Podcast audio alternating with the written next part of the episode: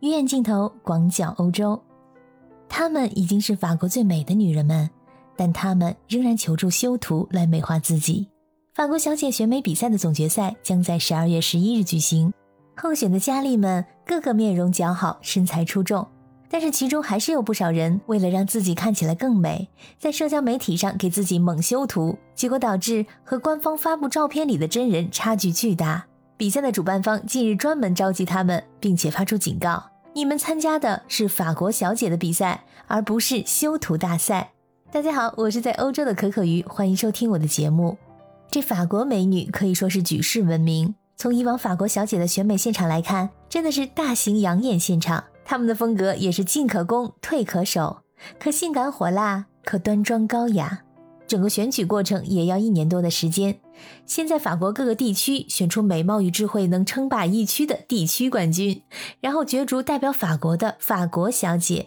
所以，这各种乘风破浪、杀出重围的小姐姐们，无疑都是法国美女中的佼佼者。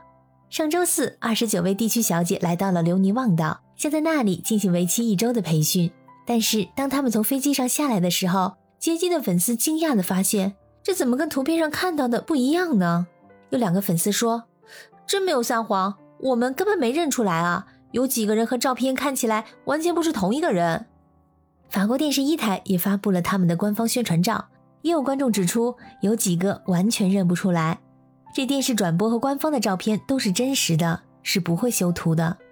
社交网络越来越重要。每个人都在发自拍，修图技术也日渐发达。而现在的社交网络是滤镜的时代，针对滤镜的使用，网友们掀起了各种讨论。他们指出最多的是科西嘉小姐艾玛在社交网络个人账号上发布的照片，卢浮宫广场上的一名冷艳美女，与官方照里面略带婴儿肥的她简直是判若两人。其实，在我看来啊，她不带滤镜的照片也挺好看的。是一种健康的美感，但是呢，明显是用力过猛，把自己脸的特色都给修没了。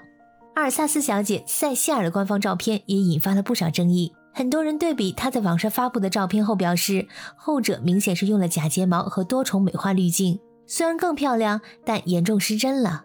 法国的观众对此颇有微词，甚至有人激烈的反对说，修图是作弊，不真实的照片不应该参加比赛，是作假。面对各方的争议，主办方表示，比赛特别重视真实美，主办方一向以身作则，拒绝给候选佳丽们修图，最多呢就是把照片中的天空和大海的颜色调蓝一些。负责人特地召集了各位候选人，并强调，过分追求不符合实际的完美，可能适得其反，让观众们厌恶。在网络上发一发自己素颜的照片也很重要，这可以给其他人留下你跟普通人一样的印象，让大家觉得更有亲切感。帮助女性减少容貌焦虑。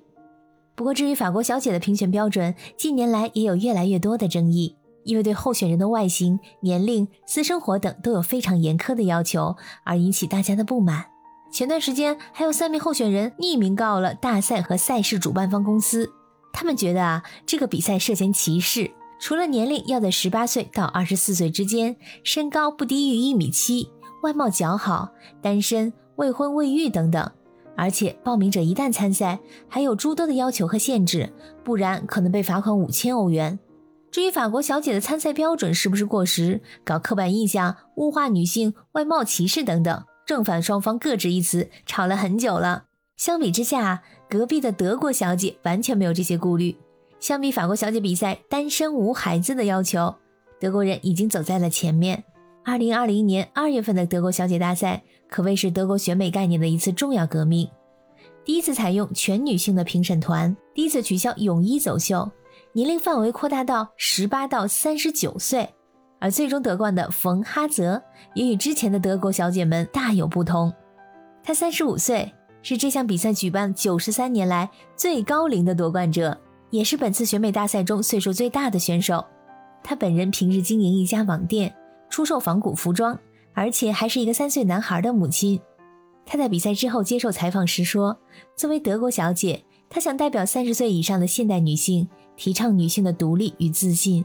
这标志着德国选美比赛正在发生根本性的变化，外表不再是唯一的评判标准，品格开始占据更大的比重。”二零二一年的德国小姐桂冠则由三十三岁的安雅摘得，她同时也是两个娃的母亲。